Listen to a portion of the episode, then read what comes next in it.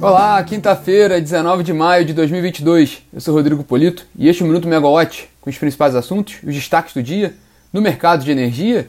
Bate-papo que a gente faz aqui em uma live todos os dias às 9 horas da manhã e fica disponível em podcast para quem quiser conferir no, nas plataformas de streaming. A gente pode ver esse, esse bate-papo todo no podcast todos os dias nas plataformas. Bom, aqui no Rio de Janeiro está bastante frio para o Rio de Janeiro, né? São 21 graus, com um tempo parcialmente nublado. É, hoje é uma manhã bem fria, a tendência é continuar frio no sudeste. É, detalhes sobre a meteorologia a gente pode conferir no podcast Será que Chove com a Olivia Nunes. O destaque do nosso bate-papo hoje é claro, né, a, a, privatização da Eletrobras. Ontem teve um, um, um, destaque importante, né, foi a aprovação pelo Tribunal de Contas da União do, da modelagem da capitalização da Eletrobras. Tema que a gente tem falado bastante aqui e a gente vai explicar um pouquinho como, vai, como ficou, né, como é essa operação e como vai ser daqui para frente, né.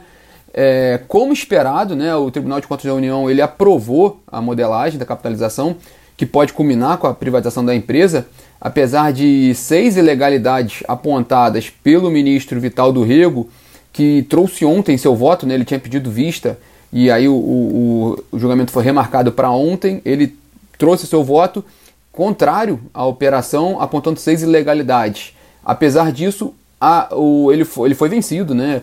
Todos os, os, demais votaram a favor da operação, o resultado foi um 7 a 1 para a privatização dando sinal verde para essa modelagem da capitalização que vai culminar com a privatização da Eletrobras.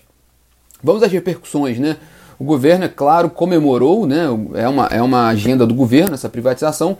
O Ministério de Minas e Energia informou que tem a convicção de que o processo foi extremamente escrutinado, culminando com a decisão mais fundamentada e ponderada entre os processos de privatização do país, na visão do Ministério de Minas e Energia. Também foi uma vitória para a equipe econômica do governo, que tinha traçado essa, essa estratégia. E no mercado, eh, as ações da Eletrobras elas recuaram ontem, mas pode dar um efeito, pode dar um, um, um entendimento errado, porque é preciso ver no detalhe, né? Ontem foi um dia que o mercado refletiu mesmo um, um, efeitos negativos, né? O próprio Bovespa recuou, então esse, desempenho da, da, Eletrobras negativo pode ser mais por causa do cenário como um todo, inclusive o cenário externo, do que com a, a, a empresa em si.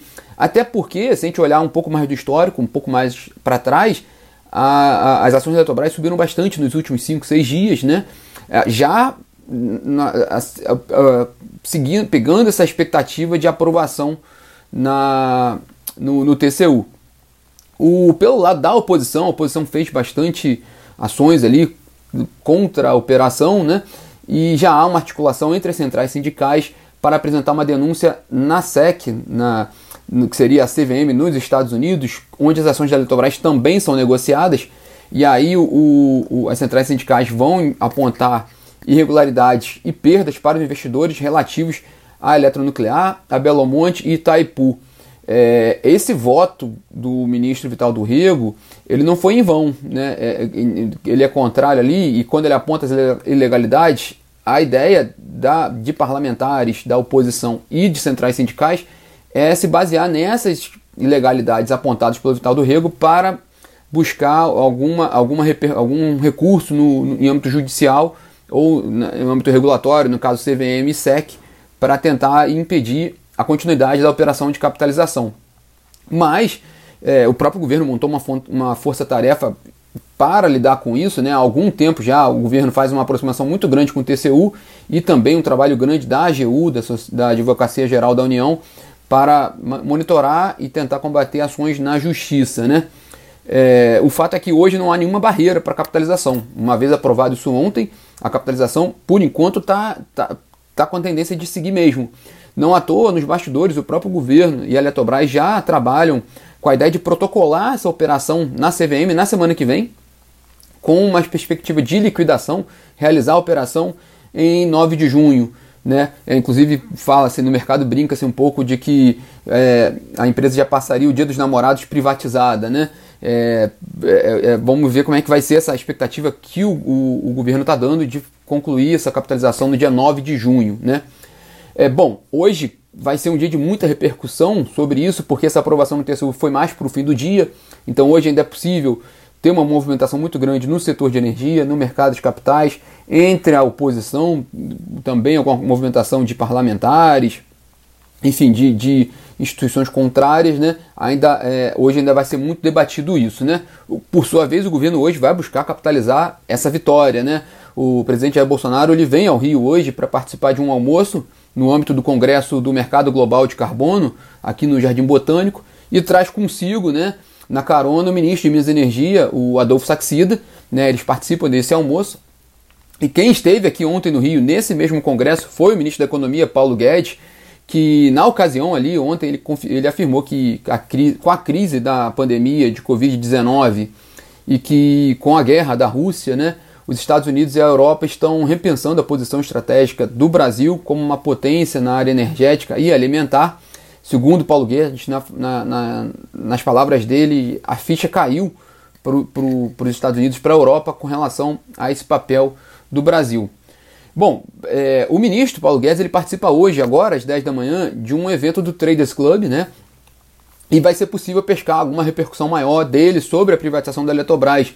Até porque, se essa operação de fato se concretizar, é, bom, o maior vencedor é ele, né? É, é ele que defendeu essa agenda é, desde o primeiro dia que ele assumiu a pasta. Então, de fato, como a gente muito tem visto do que não tem se avançado na, agenda de privatização, também é um ônus que vai para ele. Se essa, se essa operação de fato for concluída, aí ele ganha muitos pontos com, com essa agenda, entregando uma privatização importante dentro desse governo.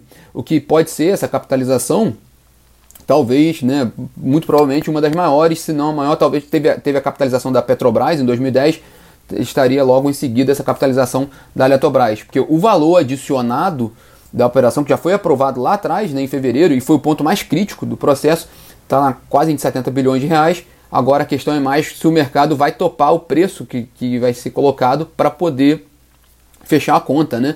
E, e, pagar todos que precisam, né? É, bônus para renovação de concessão de usinas, CDE para ajudar na nossa tarifa de energia, né? Recu como vai ser a reorganização desses recursos que vão ser arrecadados. É, há uma preocupação muito grande por causa do, do, do, ambiente hoje no mercado de capitais, que não está muito favorável para uma operação desse porte. Então, aí haveria aquela, aquela questão se o preço vai estar dentro ali das expectativas. Né? O governo não pode mexer muito nesse preço, porque é o preço que foi aprovado no CNPE com a recomendação do TCU, mas o mercado pode mudar ali sua, sua decisão, se topa ou não o preço que vier dessa operação. Tudo bem que o mercado não está favorável para isso, a gente tem visto, acompanhando isso no mercado, não é o momento, o melhor momento uma operação desse tipo, mas é a janela de oportunidade que surgiu, então o governo está apostando todas as fichas nesse momento, nessa operação, e também a Eletrobras, historicamente, ela tem um, um, um espaço grande ali de de eficiências a serem capturadas. Né? A empresa possui várias subsidiárias, né? é, isso é histórico, com vários conselhos de administração, enfim, há muito espaço ali para reorganizar a empresa, então os investidores também podem ver isso como uma oportunidade. Então, tudo é possível. No mercado se fala que essa operação tem condições de sair sim, né? mesmo nessa situação atual do mercado de capitais. É, é, é coisa para a gente acompanhar agora, né? Por aqui na Megawatt também, hoje a gente tem agora, às 11 horas da manhã, um evento com a PSR, né?